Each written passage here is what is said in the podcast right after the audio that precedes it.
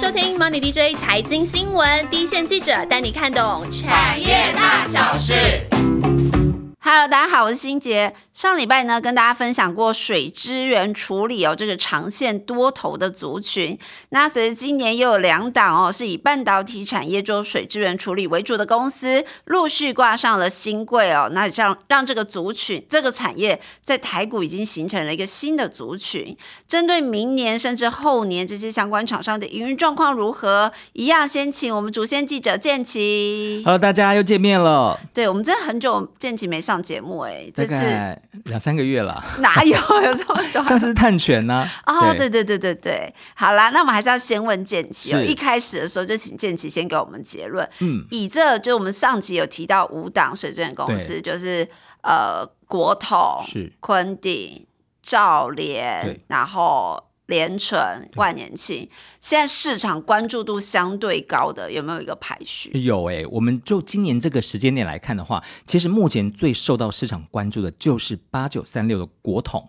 哦嗯那其实我们上一集已经介绍过了，他们家呢、专门就是接政府标案为主嘛，对不对？嗯那因为缺水是长期的趋势，对那政府在水资源相关的公共工程呢，我们可以说只会多不会少。因对此呢，它的趋势可以说是持续的向上。那接着呢，还有两家是在今年上下半年分别呢登陆新贵的兆联实业六九四四，还有六九七七的联纯，他们最主要都是在半导体长期不会差的趋势之下呢，相信这营运表现会跟着加分的。而呃六八零三的昆鼎呢，就是一直稳步的哦，一直往上在创新高，再加上它的配息率呢还蛮大方的，都有高达九成左右，是纯股族喜爱的标的。了解对。那另外是不是这些厂商除了接标案或者是案子案量会越来越多之外，他们还有一个会让他们营运长线成长的？哦，对，一个没错没错，我们我们其实上节也有提到对过，就除了工程这个建设之外，后面你盖完之后还是有一个长期的营运跟代操作的需求嘛。所以呢，这些厂商接下了标案之后呢，后面的维运处理就是很稳定的现金流，那么这一块也会持续的提高，因为这个盖好的厂会越来越多。对，对，那我们再举政府的标案为例哦，有这么多座的海水淡化厂跟水资源的回收中心，是那这些设施盖完之后呢，我们刚刚也提到说长期的营运嘛。也会外包、啊。对，那这个对金额是多少呢？这嗯国统就有提供过相关的资料哦，是就说台湾呢目前海水淡化待操作的价金，大概呢就是每一顿我帮你操作，我会跟你收大概三十五到五十元之我间。每一顿来对算的，好 可所爱以。这是不是一长期？你这个水一直在产生，对这个营运的这个收入啊，现金是持续在流入的哦。哈是那水资源回收中心的操作费，全台大致上大概都是一吨呢，大概十七到十九元。嗯那这个契约期间呢、动辄都是五到十五年哇哦，所以是不是一个中长期很稳定的营收来源？真的是流哎，现金流哎，对真的的是一直流，持续的流。入，对，那是听起来市场现在对接政府标案还有半导体支出复苏的看法正向之下呢，我们就先从国统对。好好来介绍起股号八八九九三三六六。，对，毕竟这一档呢是今年以来相对比较热门、比较呃高度受到关注的一个标的。那有国很大统国对统，大家以前对它的经营面是有一点点疑虑的，对不对？呃，对，但是其实后来经过这个呃，就经营高层的洗牌，那公司的这个整个透明度其实是越来越高的。是是对了解，那它这受到关注的很大的一个原因是说啊，他们家在今年上半年，我们呃上一集好像也有聊过，对不对？哦就已经拿下了五十一点九三亿元的公部门的标案，对就是帮大家超再越重过新去复习完整年度的金额，对已经提前写下历史新高。是那因为公共工程呢，大致上啦，一个案子工期大约都是落在两到三年之间。哦如果说你这个案子比较小一点点，大概也在两年以内，嗯这是不是代表说他接的案子已经半光半年就创下新高，代表说他未来两到三年的业绩是没有疑虑的哦。对哦是对嗯没错，还有值得一提的是说，这个国统从去年五月开始，他放弃了大陆子公司一家叫做福建台民驻管公司的控制权，之前公司有拖累他，是不是？有就是都是亏损的。哦，那他就是呃放弃了，他还是持续有持股，但是他控制权让给另外一家合作伙伴了哈，所以他比较专注在台湾的本业之后呢，他去年的 EPS 二点五二元是已经创下了八年的新高。了解，对，那今年会不会更好呢？其实公司表示说啊，今年所有的毛利。掌控也都在一定的水准之上。那按照这样的趋势呢，今年、明年会很努力的去有效的管理，把毛利保持在一定的水准。另外呢，它还有一家这国内的重要子公司，叫做国洋，国家的国，海洋的洋，国洋环境科技股份有限公司。它去年呢，呃，也筹组了连带增加了十四亿五的额度。它最主要是用来偿还之前呢，因为国统帮它承揽工程嘛，它是欠了国统很多的这个工程款。啊那他连带来之后，把这个钱还给了国统，那就国统的个体财报来看，这个应收款就减少了，对不了解啊对？那这个钱呢，就可以拿来呃作为营运的这个使用，可以作为哎、他接嗯下来今年对他接的这个案子不是越来越多吗？那政府的这个标案你去接的话，就有一个履约保证金嘛，所以你必须要把这个。钱拿去呃接案子，所以对于它未来的动能其实也是持续的在挹注，加上对于负债比的下降也有很大的帮助，也持续优化的财务体质。了解。那国统接下来它有哪些就是大家市场比较在关注还要接的案子有对哪些？那他之所以能够在这个政府的这个标里面，好像有点如鱼得水这样对，他其实时机很重要。嗯，我们其实也有聊过说，这个进入门槛时机就很重对，要就嘛是你。有哪些战绩嘛对成果？那他其实已经在澎湖西屿有操作这个海水淡化厂超过二十年的经验哦，这是很哦，所以久那的一个澎经湖验的的。就是对，是国他一直统在嗯在成操作跟带营运的哦。那这是目前国内啊、海水淡化生产水量最大的业者就是国统了。了解，嗯所尤以其在海淡这一块，它是在台湾有指标性的。没错，因为我们上一节聊到说后面要盖好多座这个六座的海水淡化厂嘛，嗯所以国统就表示说啊，目前已经先确定了这个台南二十万吨的海淡厂，它会先落实嘛，是政府会先落实的一个呃案子，是所以最慢明年四月就要发包完成。嗯哦，两百亿的对金额，那国统是说他不能保证说他一定拿到，因为他毕竟掌握这谁在知公道部门的手对上嘛，但是他会非常的积极的参与的。是那另外，我们有聊到说，这个开源里面很重要的就是水资源回收中心啊，嗯再生水计划。是那国统它也锁定了几个标的，包括像丰原的，好、这个再生这个水资源回收中心的再生水厂，嗯还有预算已经提高到七八十亿的南子的水资源回收中心的再生水厂，这两个标案，它也要去对抢标也，是它这个重要的标的了。解另外，它其实在调度水源的部分，它其实也是有时机的，而且它也争取到新的标案了。它今年拿到了二十六亿五的石门水库至新竹连通管道路埋设段工程。就是你说的水南北水这样调对对动的对对那对个工程，这个就是呃，石门水库跟宝山水库要做一个联通。对哦那 OK 另外其实呢，自来水公司它也需要一些备援的管路嘛，哈、嗯那国统他也表示说，他会量力而为。为什么量力而为？因为你毕竟你去接案子，你要拿出保证金来嘛，对不对？所以他会去量力拿到这些部分的备援管线案，加上说他这个管材销售的单价毛利率是逐年在增长的，因哦为毕竟是哦这是已经是算是一个卖方市场。啊所以这个价格是越来越好。那公司是用管材出发，再去参与到管道的工程，所以它能够同时去赚管材的利益，还有工程管理的利益。听起来它接下来要接的，它对接下来要接的案量就非常的大、哎对，再所以生后续水是可也以期有，待的。对，再生水也有，然后又有海淡海淡对然后哦。然后又有管材，对它全部都材料的可以工吃程了解，所以难怪明年大家对它的关注度也很是有高期待的哦没对嗯错，那接下来聊聊就是第二个市场看好，就是跟半导体资本支出相关，尤其是营收七成都来自半导体大厂的兆联，对，股号是六六九四嗯四四。好，那么兆联是今年上半年登陆新贵的哦是，那么预计在下半年就可能要开始送件了，往 IPO 之路来迈进喽，哦所以大家可很快耶嗯以稍微留意一下。那其实它去年营收啊，这么这种感觉，这种新兵好像可能营收在对几初亿这样步子，成长对阶段，啊哎几十亿没有哦，它突破百亿的合并营收大关哦，我是很看到的时候厉害也吓一 对跳，所以也就是这么大的一个量体的营收呢，让它在台湾整个水务工程，它以高达二十一点九八趴市占率是居冠军的哦。是了那它的解最大客户就来自于半导体领域。半导体领域哦，嗯那它的产品啊、技术开发都一向是配合客户跟市场的需求，哦所以它也有鉴于说啊，你也跑过半导体，你应该知道说是这已经进入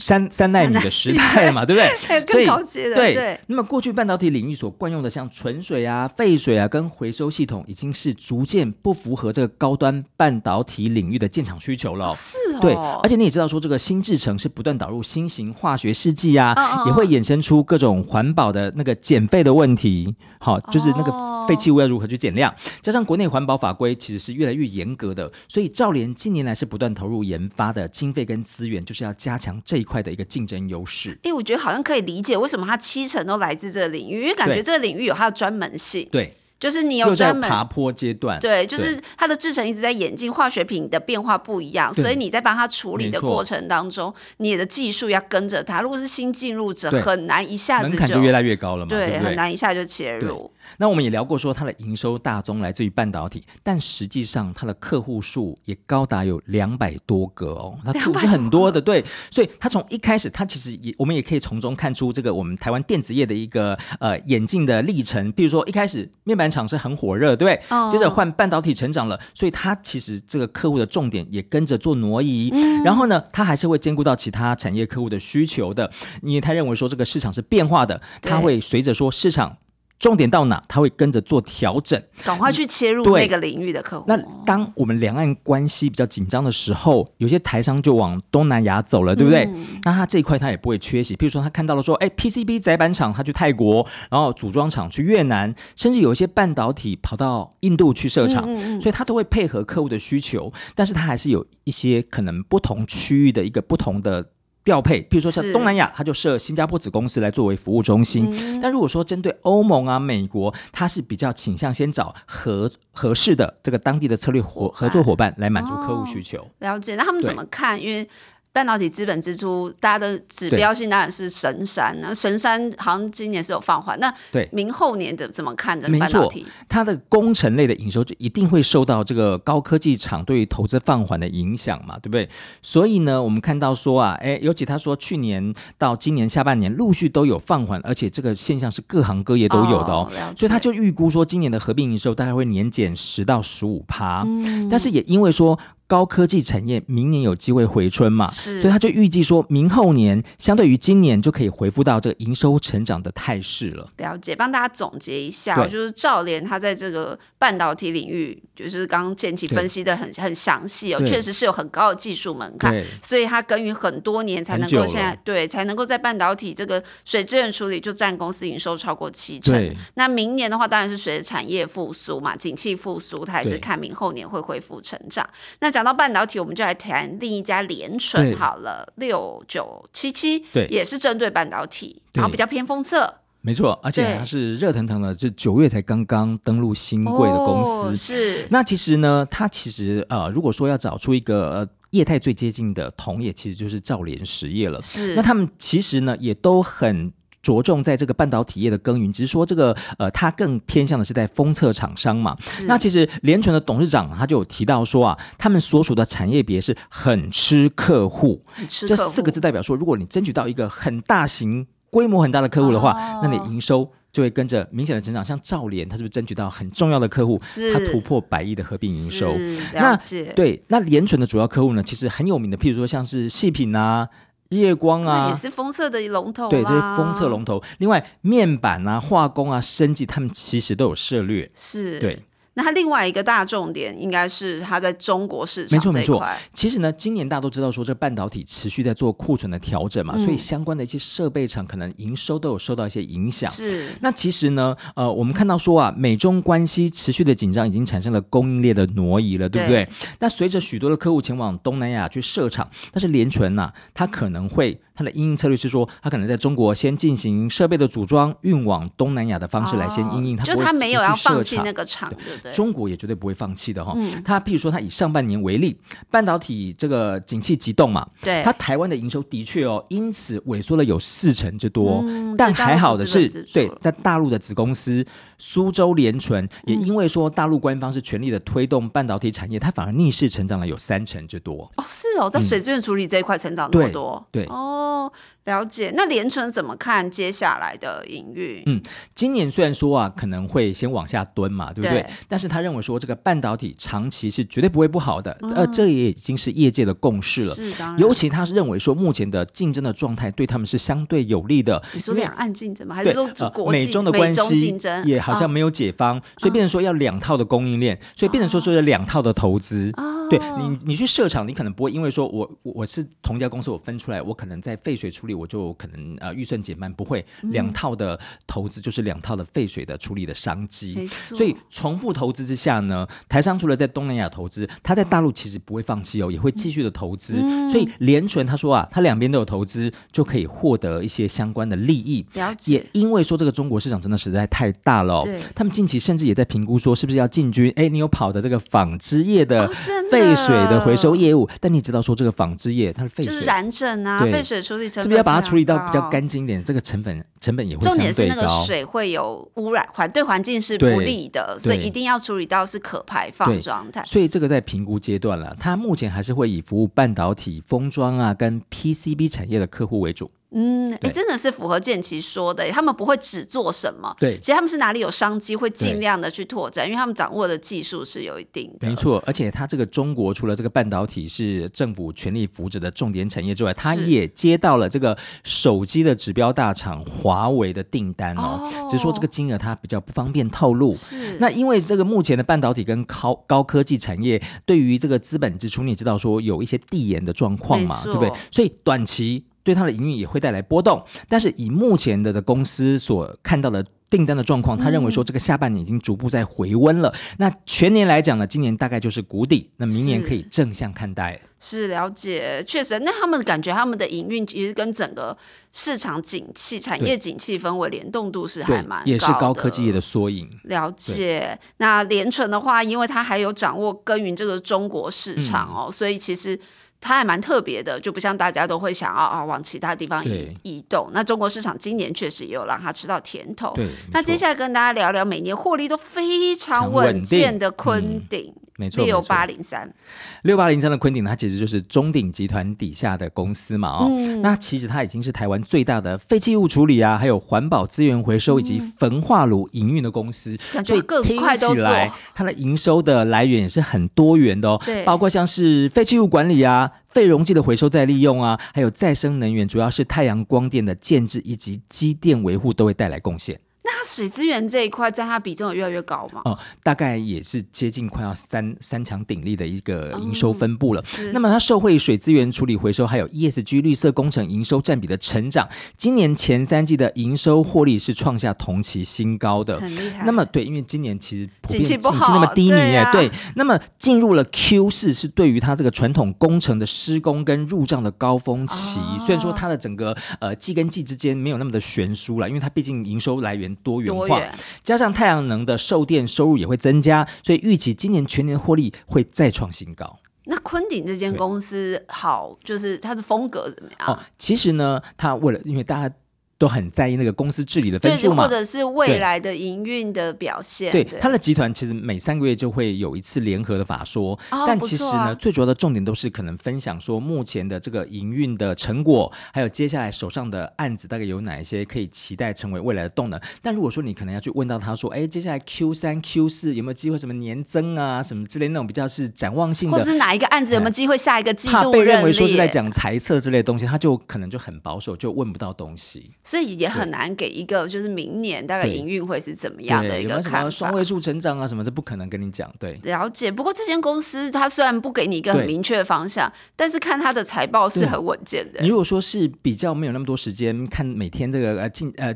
就是在股盯市股进之类出的这对个呃投资朋友，他其盯实是盘一个很适合的标的的哦、因为它的业绩每年都是稳稳的往上在垫高，嗯而且它都赚赚超过一个股本，但每是年赚这么多，它的股利发放也一点都不小气，它的配息率都是高达九成上下的、哦，所以我们换算它现在三百多块的这个股价，折利率大概都都五趴左右，也是长期投资人很爱的存股标的。对呀、其实听完我觉得这间公司很对不心错动哎、对不对对呀、稳健配息又大方，对然后而且整个产业趋势是往上的话，哎，它就会跟着稳稳的往没上。错，那最后这家公司是过去营运起伏比较大，就比是较大万一点年青，股对号是六六四二。然后印象中它是针对传统产业嘛，哎上集对那建奇有介绍对过。我们有聊过，就是可能像是皮革啊、鞋材啊、制鞋啊这些鞋业相关的供应链。对，那公司目前在印尼执行当中，就是大家都有听过，但是不能讲出客户名称的某制鞋大厂，它新厂的废水处理的相关公案。嗯，所以他也是跟这个客户关系很紧密，对可以到海外去对，跟着去他到海外外。帮他服务。那万联金海外市场其实目前来看是以越南的成果是比较显著的、哦，嗯但这几年他已经开始设定像是印尼啊，还有印度这两个市场，也是客户最近在生产基地转向上投入比较多的地区。所以他也是看台湾市场相对饱和，海对外的机会比较多。，对，没错没错，嗯因为海外毕竟是相较台湾这个空间是大好多倍哦。是那因为过去万年青的营运起伏是比较大的，有时候我会对看到有单季亏损啊，或者对是有年度少数年度会有亏损的对状况。那它起伏大，不过呢，也是因为看好 ESG 趋势是一个中长期的趋势嘛，对有利于产业的发展。那像是去年它就因为这样签约的金额是达到八亿元，创下历史新高。哦那认为说今年接单金额至少还是有机会持平去年的。那明年对后年他有办法有一些看法对吗，？因为接单金额就影响未来两到三年的整个营运动能哦嘛，啊对不对了哈？解所以预期今年接单金额持平去年之下呢，它除了哎去年这个营呃接单金额创新高，所以当然对今年就可以比较乐观的看待营运嘛。那很多的工程集中在年底完工入账的特性呢，先看下半年营运会比上半年好，那全年有机会获利的状况哈，所以说不见得赚的比去年多，但至少还是可以获利。那明年呢，营运也至少有机会跟今年差不多的水准。了解对。那万年青这间公司过去营运起伏比较大，但对听建奇说，他现在一方面是把触角往东南亚对按量提升，然后对再来就是这两三年看起来接单量都维持在一个对比较高档的水准，是有助于未来两两年的两三年的营对，因运。为大环境也持续的有利嘛，尤其他如果想要海外发展的话，因为疫情结束了，就有利于他去拓展海外的市场。了解，对谢谢建奇把五家公司介绍非常详是尽。不过听完之后会很好奇一个点哦，就是对这些公司看起来就是资本支出啊，还有政府标案，会不会这个营收认列的起伏会蛮大的？其实也会蛮影响，就是投资市场在看这些公司。其实就部分公司来讲，的确是这样子的哦。因为像一般我们都知道说，工程相关的有比较大的特性，通常都是年年底 Q 四或是全年的入急着账对高啊峰。对啊所以呢，这个部分的确在这几家公司里面呢，万年青它其实最明显，因为它的营收的来源也没有像昆鼎那么多元化嘛，嗯对对不对？所以呢，我们看到它的 Q 四往往就突然这个冲高我们如果 x Q 不是为了那个营收柱状体 嘛，Q 四就突然明显的拉高了这样子。哦对，那国统虽然说也是工程相关的，但是因为我们知道说政府八包这么多的工程呢，各项工程啊，开源节流这都有，对不对？哦那同步进行之下，其实它营收认列的落差就没有万年青这么的明显哦。Q 是突然拉那么高，有时候相对上是比较平均一点点的。了解，对，那也因为说啊，我们看到说水资源跟 ESG 的相关支出是越来越多嘛。嗯虽然说相关的公司都没有提供像是电子产业说啊，我有几个几月个月的的能接单的见度能见对啊度之类对啊的数字，但整个前景是持续的看好。了解。对我们上礼拜要介绍这个族群的时候，就有特别提过，就大家以往对这个水资源处理的相关公司，都会觉得他们偏题材面在炒作对，但其实这个族群的体质啊，跟未来成长性是不同的局面了对。好像现在市场也开始有相关报告，那对对这些公司的本益比区间，大概现在目前建起整理出来的大概是怎么样的范那围么？呃，我们也稍微分享一下说法人圈比较有在关注的两家公司哦。那一般来讲呢，法人圈呢，它有一个习惯，就是给予工程类股的本益比大概啦。大概就是落在八到十二倍之间。那以国统来讲，因为就整个大环境啊，ESG 的一个呃发展趋势，那么国内未来还持续会有很多重大的水利公共工程计划推出嘛，对，所以这个整个能见度是明显的是拉长的哦，嗯加上缺水的问题会越来越严重。他说：“这个也算是一个助攻的题材，所以多数的法人都给到上元，也就是大概有十二倍的本益比，在了国统解这边。嗯嗯嗯，另外，像昆鼎呢，它也是会有少数的这个法人出报告。那因为它布局比较多元嘛，水资源只是它其中主要业务的其中一一小块，所以它还有像是呃焚化啊、太阳能等等，加上营收跟获利都是稳定的往上创新高，年年赚超过一个股本，所以法人大概给它差不多二十倍左右的本益比。了嗯解。所以从过往历史来看。呃，就是这些公司还没有一个很鲜明的那族群本益比啊，各家公司市场对给的是不太一样的是。不过这个族群性啊、产业成长性的变化之后，本益比区间是可以持续观察。那下集就谢谢建奇一家家公司哦，帮他介绍得很清楚，因为这些公司真的在市场上其实讨论度并还不是很高，就对慢慢冒出头而对，少已。数，嗯，对，那明年呢？这些市场关注度的优劣排序啊、国统啊、兆联啊，大家一定要紧紧地记在心里哦，给投嗯资朋友做参考。那这期节目也希望对大家有帮助。，对。我们就下期见喽，拜拜